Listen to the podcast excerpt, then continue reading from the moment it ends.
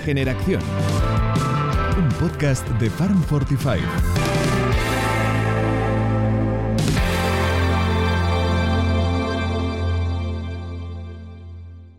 Buenas tardes y bienvenido a un nuevo episodio de Regeneración, el podcast del proyecto Farm 45. Un proyecto con el que queremos divulgar y comunicar sobre la agroganadería y agroecología regenerativa. Un modelo de gestión del territorio y producción de alimentos que regenera los suelos, la biodiversidad y la salud, tanto la nuestra como la del planeta. En el programa de hoy queremos hablar de huevos de gallina, pero no unos huevos cualquiera, sino los que producen en granjas teco. La particularidad de estos huevos ecológicos es que producen de gallinas que son alimentadas mediante la técnica del pastoreo rotativo con gallineros móviles. Para hablar de ello, hoy nos acompaña el fundador de este proyecto, Mariano González de Soto. Como es habitual, antes de saludar a nuestro invitado, sepamos algo más de él gracias a nuestra píldora biográfica. En este capítulo nos acompaña Mariano González de Soto, doctor e ingeniero con formación universitaria en los campos de ciencia y tecnología de medio ambiente, la electrónica, las energías renovables y las telecomunicaciones.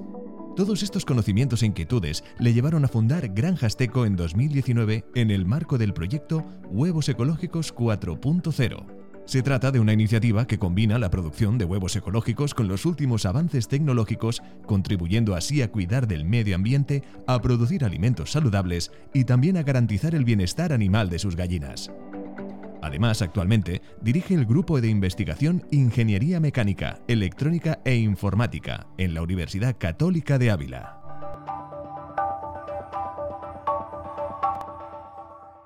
Bienvenido, Mariano. Muchísimas gracias por compartir este rato con nosotros. Pues muchas gracias a vosotros por vuestra labor y por ofrecerme la oportunidad de participar en este proyecto y también daros la enhorabuena por esta iniciativa tan interesante y tan importante a día de hoy.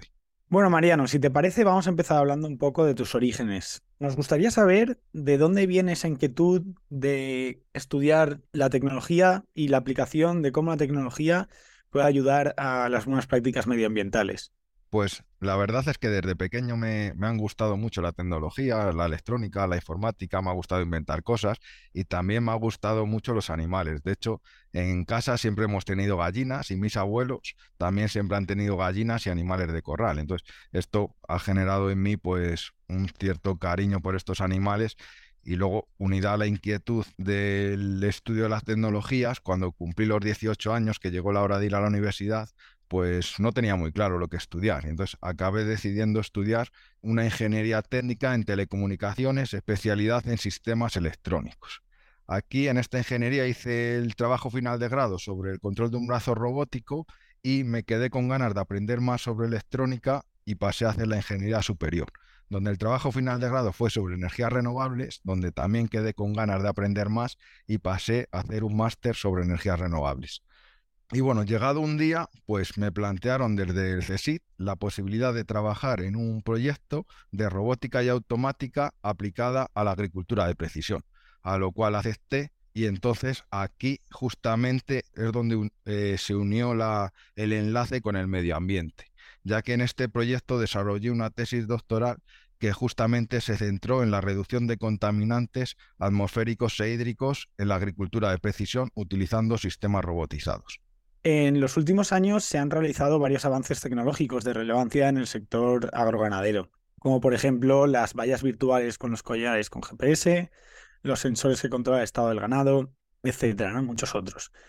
Avances que contribuyen a aumentar el rendimiento o reducir el coste de producción para los ganaderos. En tu opinión, ¿qué nuevos avances deben implementarse para ayudar a los productores agroganaderos regenerativos para hacer frente a los problemas que se les plantean? Pues yo creo que uno de los principales problemas que se plantea en el manejo holístico y regenerativo de, la ganadería y la agricultura es que trabajamos con grandes extensiones de terreno y el manejo de los animales en estas grandes extensiones de terreno es bastante complicado. Entonces creo que el uso de sensores y el uso de sistemas de geolocalización, el uso de técnicas de conectividad como LoRa o otras técnicas de bajo consumo nos pueden aportar. ¿Qué es LoRa? Perdona, Mariano. LoRa es un sistema de comunicación que está pensado para gastar muy poquita energía. Entonces es ideal, por ejemplo, para los collares de las vacas que comentabas, si utilizas otro sistema, te gasta mucha batería y estos son capaces de obtener mayores alcances que el wifi, mucho más de kilómetros,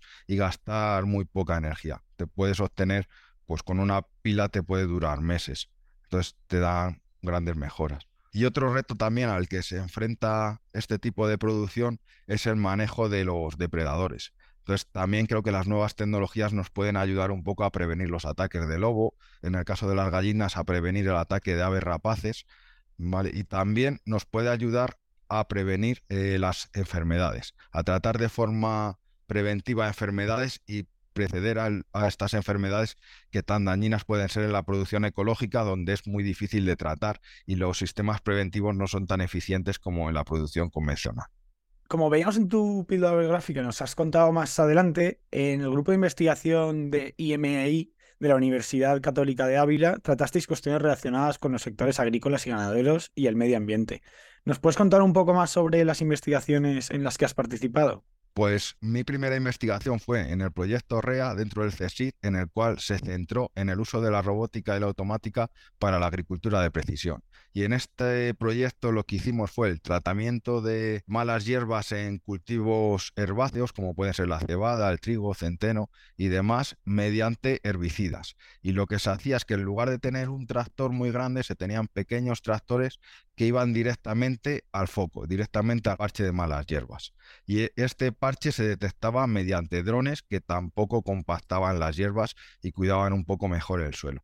También se implementó un sistema para el tratamiento de malas hierbas de forma ecológica mediante fuego. Y lo que hacía este sistema es atacar con llamaradas las malas hierbas, pero este solo era válido para cultivos que sean capaces de soportar estas altas temperaturas, como pueden ser las cebollas y los ajos y el maíz. Eran pequeñas llamaradas que cuando tú lo veías, no se apreciaba prácticamente nada, pero pasado un par de días o tres se veía como las hojas de esas malas hierbas se secaban y el maíz seguía tirando para adelante.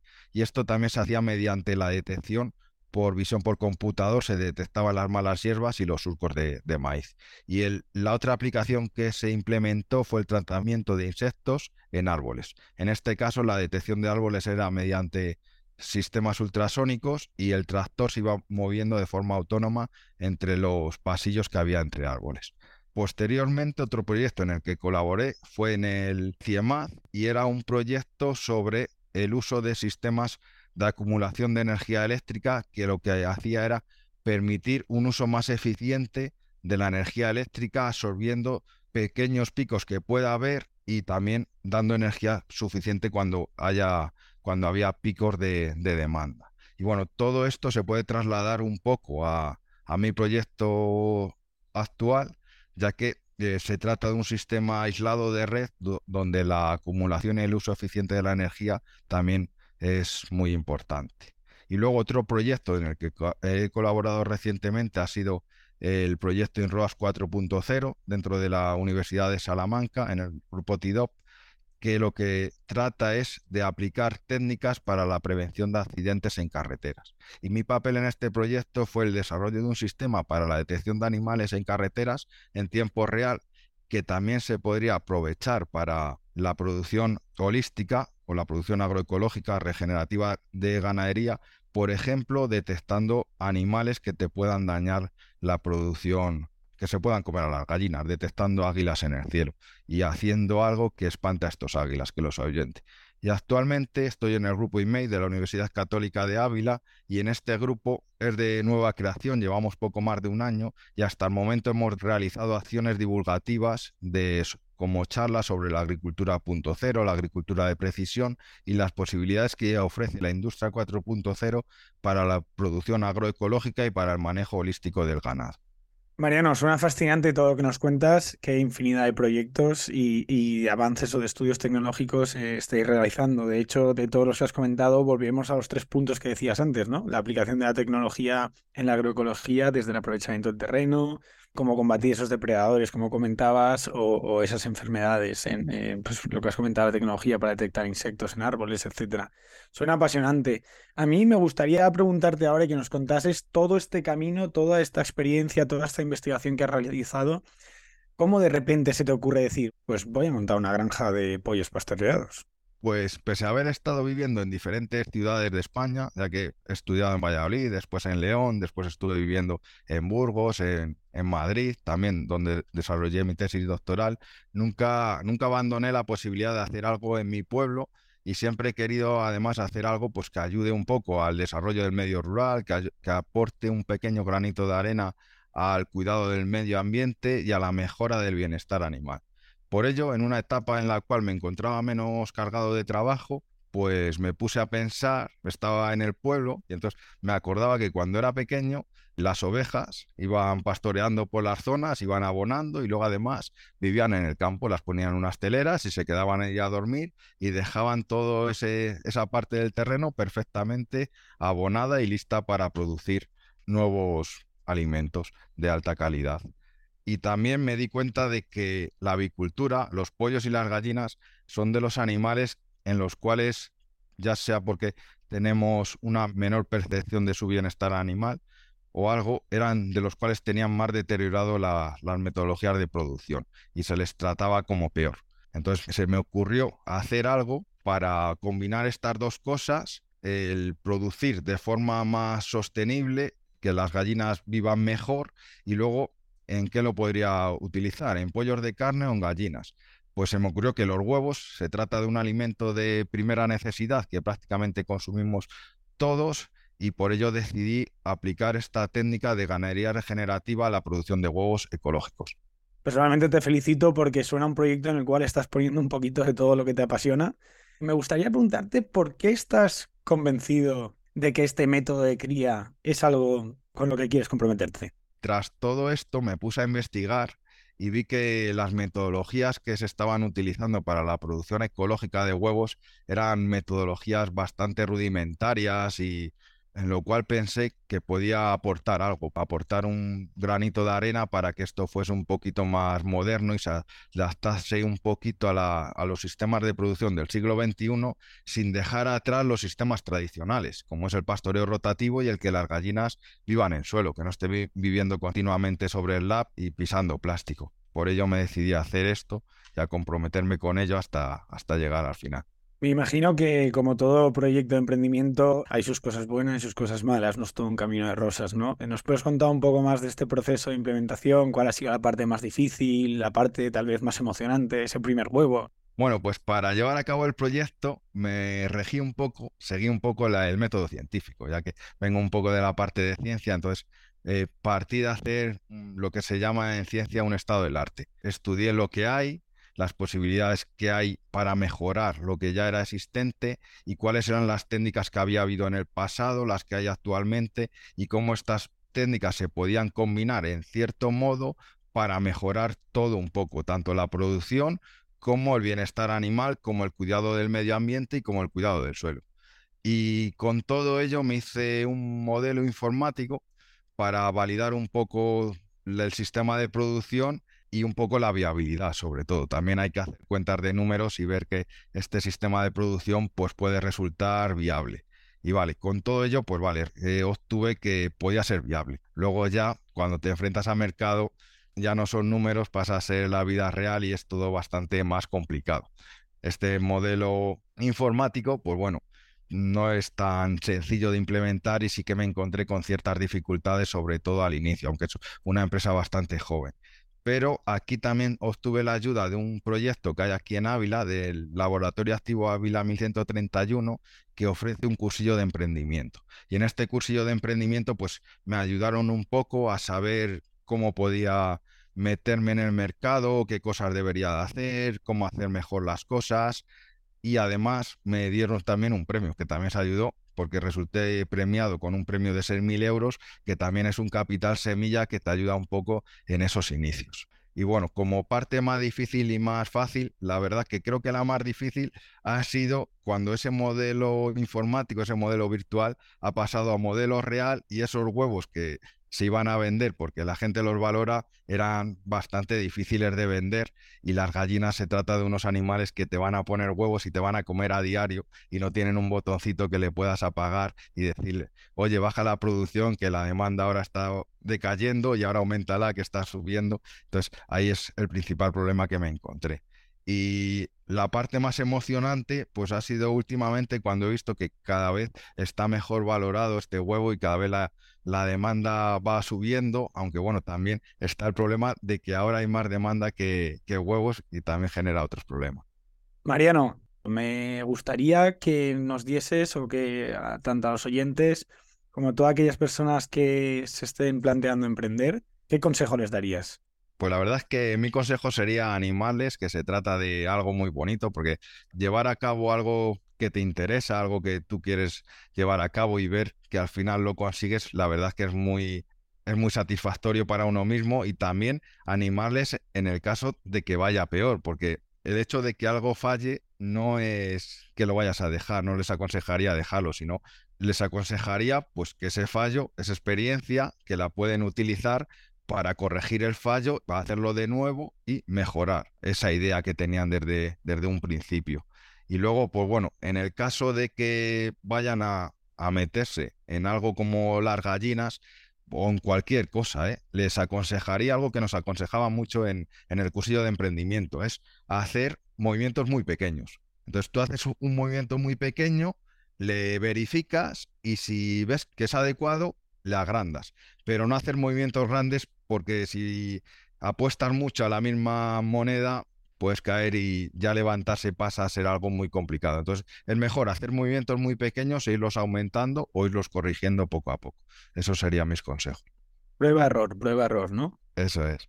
Mariano, en esto de los huevos creo que muchos consumidores tenemos un auténtico lío entre pastoreados, ecológicos, de corral. ¿Nos puedes explicar un poco los tipos que hay y qué hace tan únicos y especiales los huevos de Granjasteco? Sí, la verdad que creo que aquí sí que hay un auténtico lío en, el consumidor de qué es un huevo y qué es otro.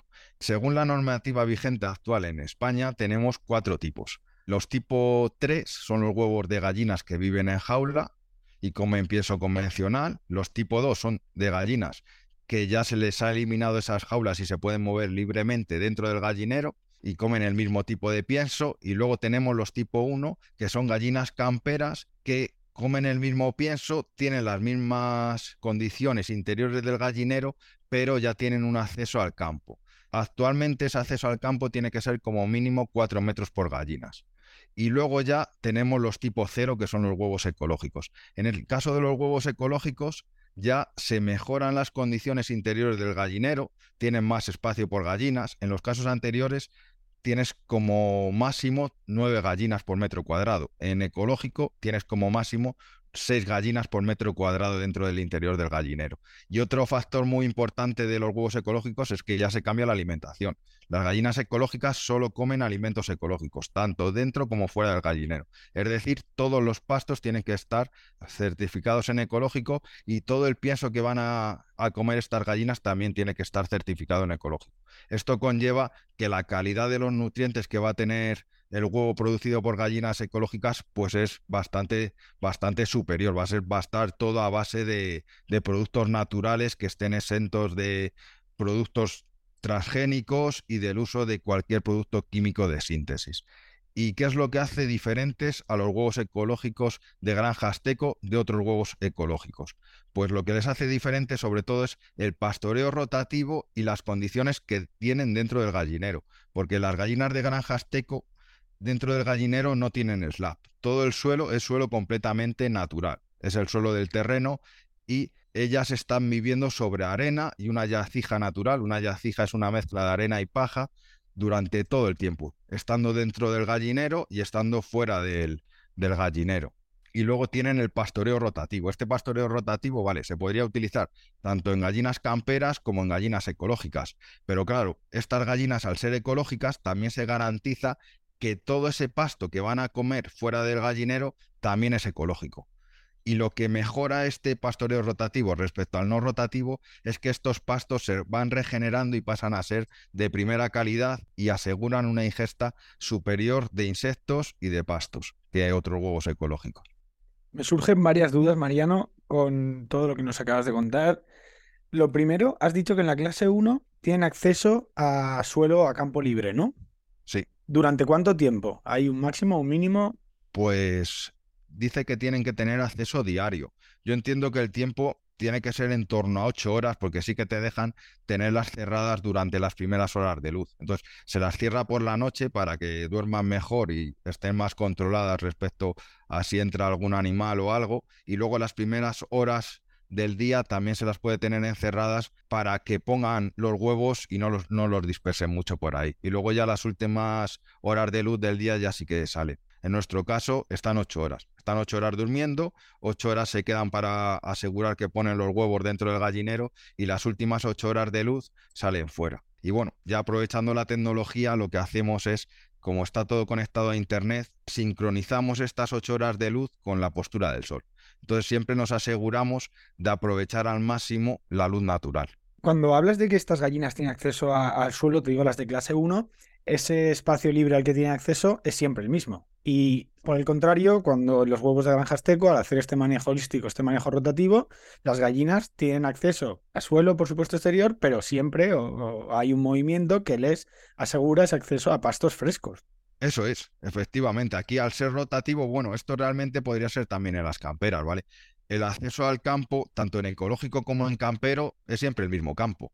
Es lo que tenemos de especial en granjas tecos, que ese acceso no es siempre al mismo campo, sino que le vamos rotando.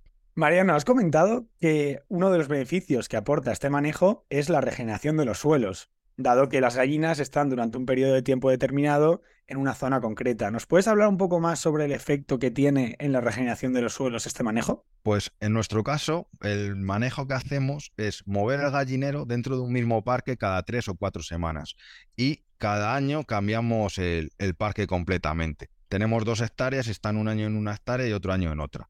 Y lo que hemos observado es que en esas tres o cuatro semanas el suelo que está dentro del gallinero pues queda semiarado, como semilabrado y muy, muy abonado y con muy, muy pocas hierbas. Y lo que tenemos alrededor pues queda con las hierbas diezmadas y pasado un tiempo, cuando las condiciones meteorológicas pues son buenas, cuando llueve, por ejemplo, se ve como esas zonas de alrededor del gallinero crecen mucho más rápido que la otra parcela donde no ha habido pastoreo. Entonces, parece ser que el pastoreo regenerativo mejora el crecimiento de las hierbas silvestres. Y también hemos observado que esa parte del gallinero, donde ha estado el gallinero, al haber sido menos casi labrada, pues vale, estas hierbas silvestres crecen menos.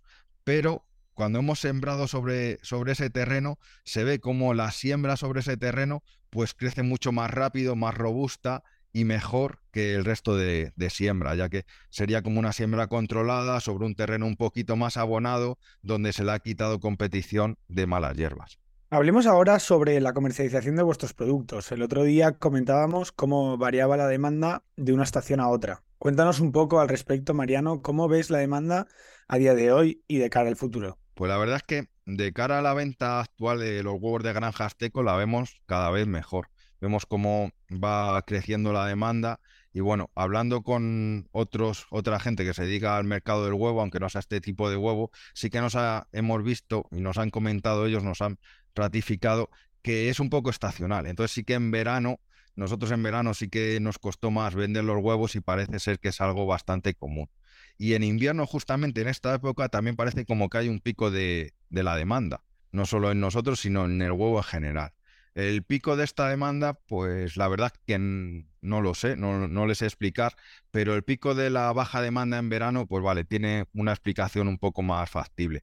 Porque bueno, en verano la gente parece que tiende más a comer en los restaurantes y bueno, los restaurantes muchos tiran al precio, entonces se trata de un precio relativamente caro respecto a otros huevos más baratos y también en los pueblos hay mucha gente que tiene huevos, de gallinas y las gallinas de los pueblos en verano pues ponen bastante más y la gente visita más los pueblos y seguramente consuma más huevos que serían de, de pueblo. A nivel de producción, ¿cómo hacéis para controlar estos picos, vuestras bajadas en la demanda? Pues la verdad que es difícil. Para controlar estos picos y bajas en la demanda es muy difícil. Lo que hemos hecho nosotros pues ha sido un poco regular los anuncios que tenemos en, en Internet. Nuestro principal vía de venta es Internet, que lo hacemos sobre todo a través de la plataforma Ávila Más, que es una plataforma comercial incentivada por la Diputación de Ávila, que va orientada a mejorar la presencia online de los productores abulenses y a nosotros nos ha sido de gran ayuda ya que actualmente es nuestra principal vía de venta y la estamos utilizando como nuestra tienda online.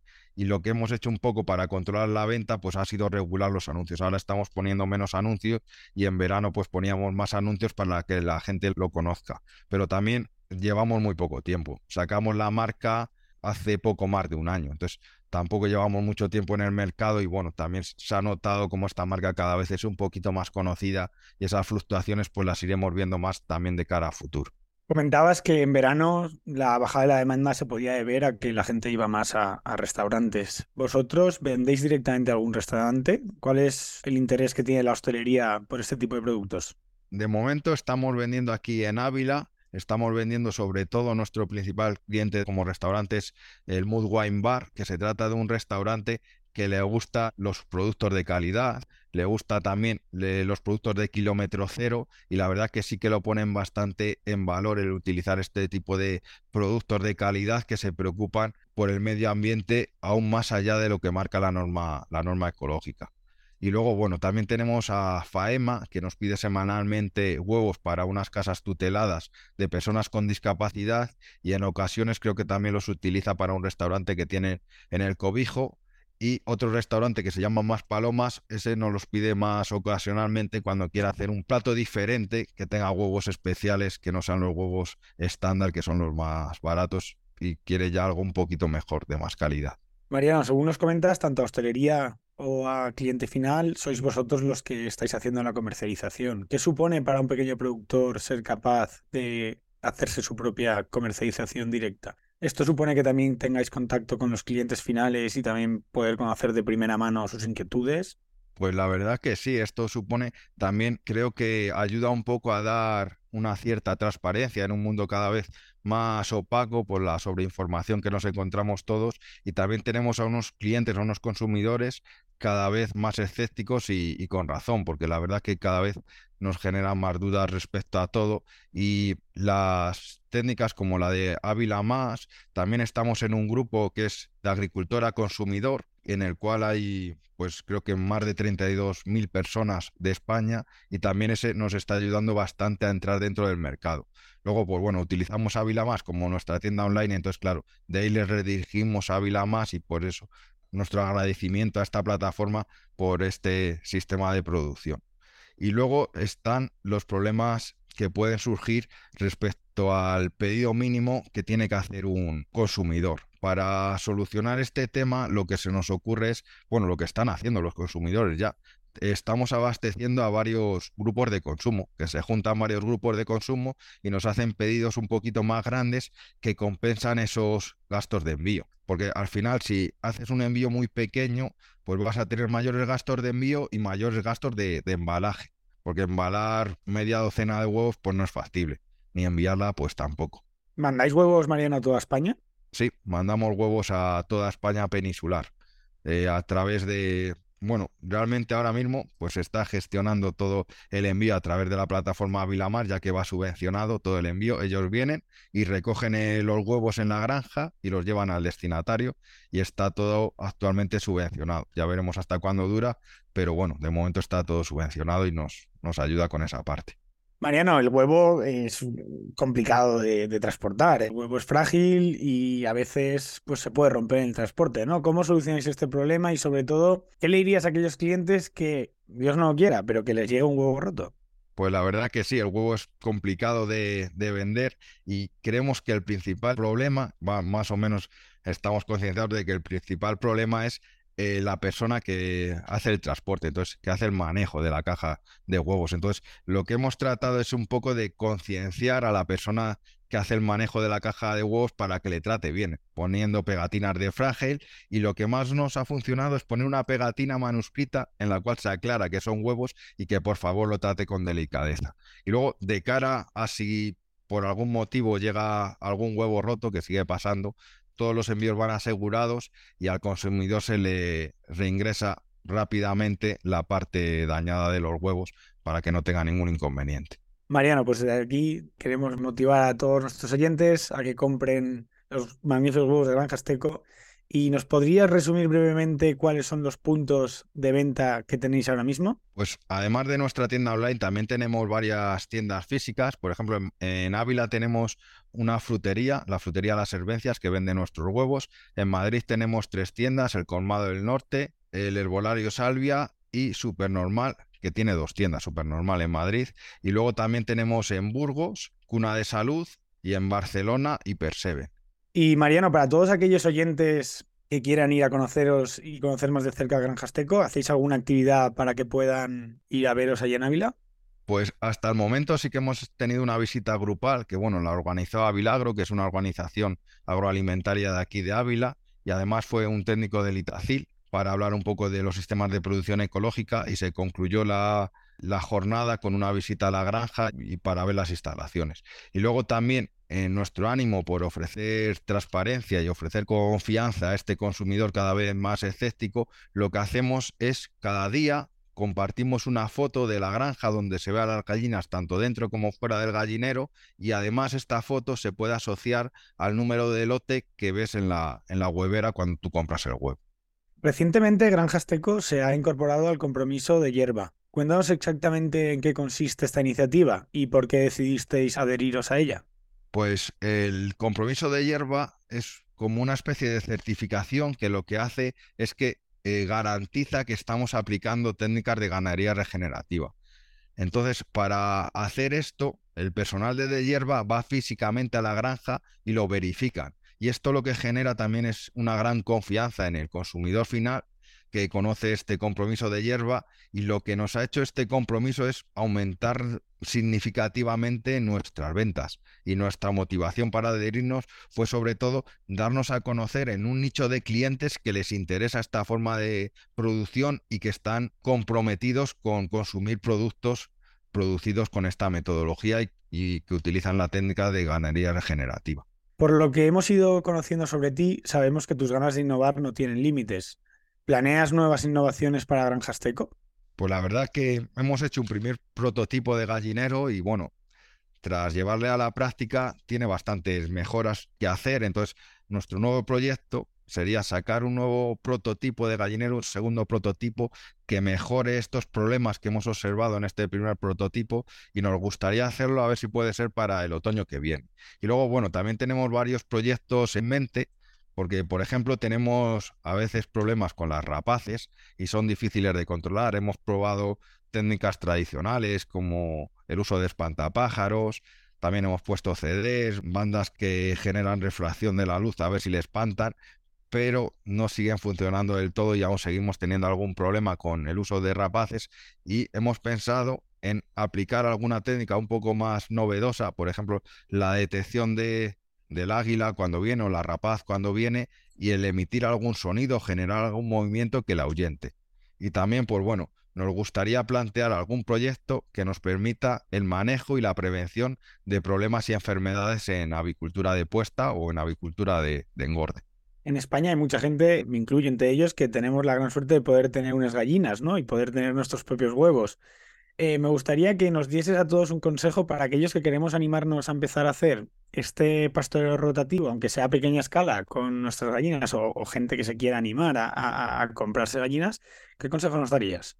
Pues la verdad es que os daría ánimos en primer lugar. Creo que es algo muy interesante y sentir como, aunque sea casi insignificante, estás aportando un pequeño granito de arena en un desierto para mejorar la producción de alimentos de alta calidad, que estás cuidando el suelo, que estás cuidando el medio ambiente y que te estás preocupando por el bienestar animal es algo muy satisfactorio personalmente, entonces os daría mucho ánimo para, para ello y bueno, os aconsejaría que si podéis hacerlo, que no lo dudéis y que os lancéis a la piscina y que lo hagáis. ¿Alguna fuente para hacernos un gallinero móvil, aunque fuese casero, o alguna web donde podamos adquirir uno? Pues web sí que hay, sí que hay alguna, alguna web donde podéis eh, adquirir gallineros móviles pequeñitos y gallineros móviles grandes también. Y bueno, desde Granja Azteco, cuando hicimos este proyecto, no solo nos centramos en, la producción de huevos, sino también en la en el desarrollo de sistemas para la producción de huevos. Entonces, eh, nuestro gallinero también está bajo la marca de Sistemas Teco y también es comercializable. Mariano, nos gusta terminar las entrevistas pidiendo a nuestros invitados que nos digan qué deseo relacionado con los temas que tratamos en el programa le pedirían a este 2023. ¿Cuál sería el tuyo?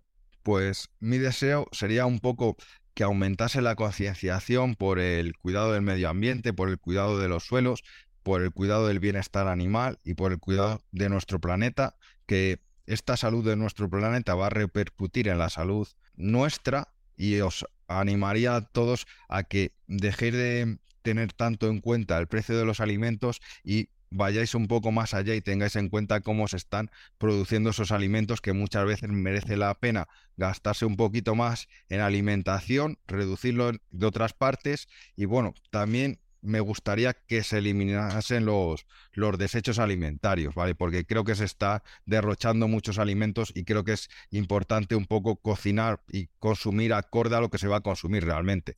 No siempre dejar algo de sobra en el plato que acaba en la basura y no, y no va a repercutir para nada, solo para mal. Pues deseo oído y antes de terminar nos gusta siempre pedir un último esfuerzo con un par de secciones que tenemos en el programa. ¿Te animarías? Sí, claro, por supuesto. Regenerando con fogones. ¿Cómo sacar el mejor provecho de los alimentos regenerativos?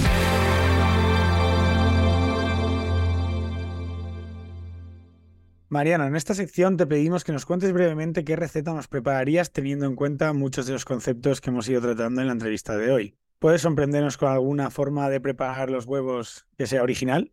Pues la verdad es que es difícil ser original con el huevo, porque pringar en un huevo frito era algo excepcional hace años y sigue siéndolo a día de hoy. Entonces, esta sí que es una receta muy tradicional y que creo que sigue siendo un manjar y es difícil de mejorar.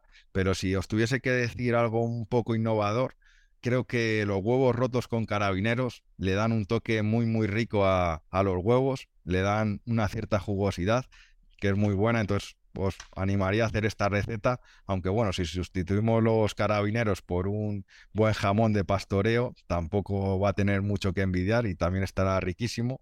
Y si queréis conocer más recetas en Cookpack podéis encontrar multitud de ellas. Muchísimas gracias, Mariano. Sí que es cierto que combatir contra el huevo frito creo que es, por no decir, vamos, muy difícil o imposible. Sí, sí. Pasemos a la acción. Un consejo para pasar a la acción y cambiar las cosas.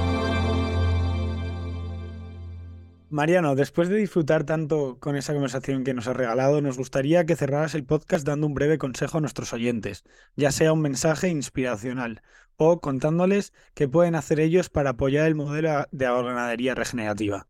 Pues más o menos es un poco lo que comenté previamente de animaros a que dejéis de considerar tanto el precio de los alimentos y vayáis un poquito más allá y tratéis de consumir alimentos que sean saludables para nosotros, para el medio ambiente y para nuestro suelo y para la biodiversidad del, planeta, aunque cuesten un poquito más, y que hagáis un consumo justo, un consumo adecuado de, de los alimentos, que no desperdicéis alimentos. Pues con esto ha sido un auténtico placer que nos hayas acompañado hoy en Regeneración y sobre todo oírte hablar con tanta pasión de las bondades que tiene la tecnología aplicada en los sectores agrícola y ganadero, especialmente a la hora de contribuir a preservar mejor el medio ambiente.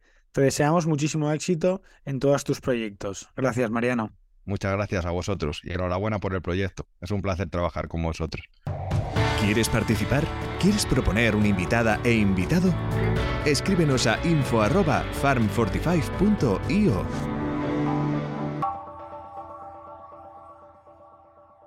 Pues ya vosotros oyentes, también daros muchas gracias de parte de todo el equipo de Farm 45 por acompañarnos y escucharnos una semana más. Hasta el próximo capítulo. Un podcast de Farm 45 Suscríbete a nuestros canales de podcast en Spotify, Apple Podcast e iVoox. Síguenos en nuestras redes sociales, en Instagram y en Facebook, Farm45, y también en nuestro canal de YouTube.